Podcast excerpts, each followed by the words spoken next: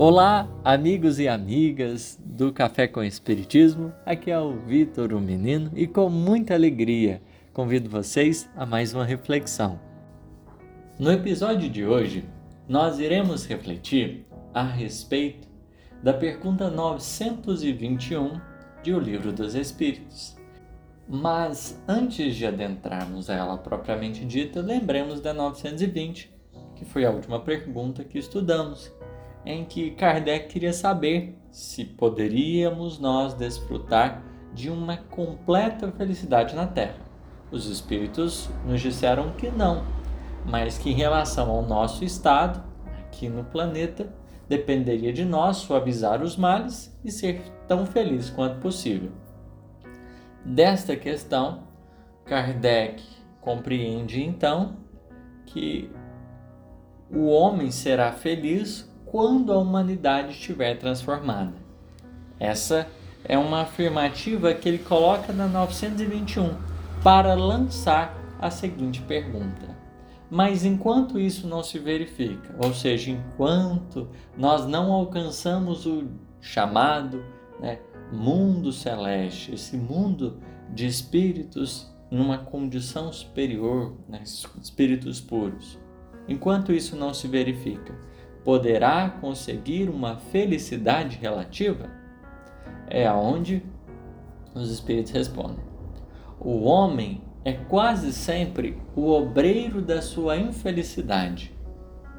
Praticando a lei de Deus, a muitos males se forrará e proporcionará a si mesmo felicidade tão grande quanto o comporte a sua existência grosseira.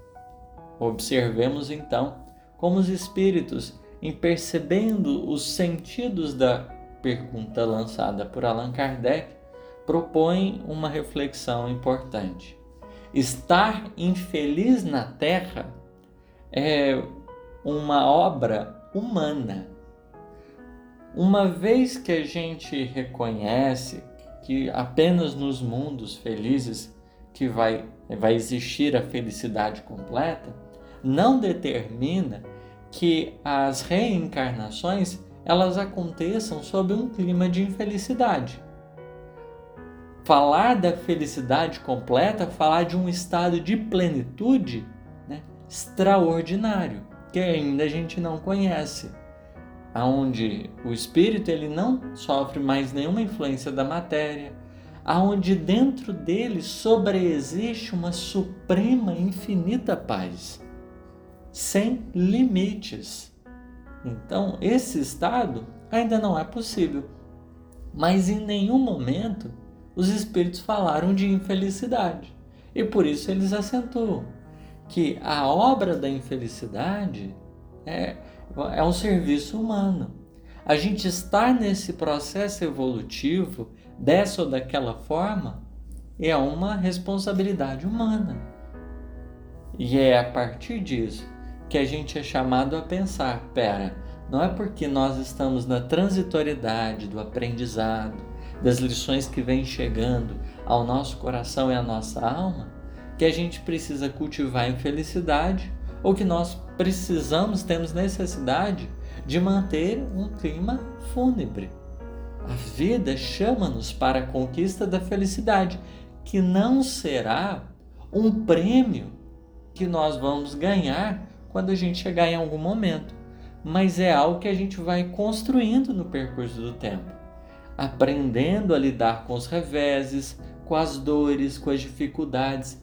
É uma alegria que surge de uma nobreza conquistada na alma.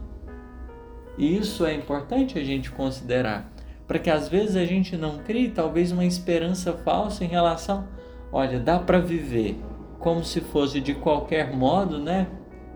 E aí chega lá na frente a gente pensa nesse assunto de felicidade, mas em verdade não. Por isso, os espíritos, ao trazerem a questão da prática da lei divina, eles não simplesmente estão falando de evitar a infelicidade, mas é preciso que nós igualmente compreendamos como a construção desse estado interior, em que a nossa intimidade ela vai estar alicerçada com base nessa, nesses valores superiores que vão como que nos abençoar cada passo que a gente der, praticando a lei de Deus, há muitos males se forrará. A gente deixa de experimentar muita coisa que já não precisava. E em relação às experiências que a gente precisa passar, nessa vivência da lei divina, nós vamos proporcionar a nós mesmos uma felicidade tão grande quanto seja possível.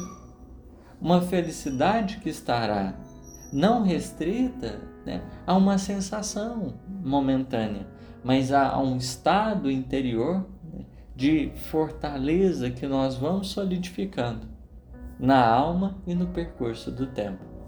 Portanto, essa 921, ela nos convida a pensarmos nessa nossa condição, como nós estamos gerenciando as nossas experiências, entendendo que nós estamos edificando, alicerçando a nossa condição futura.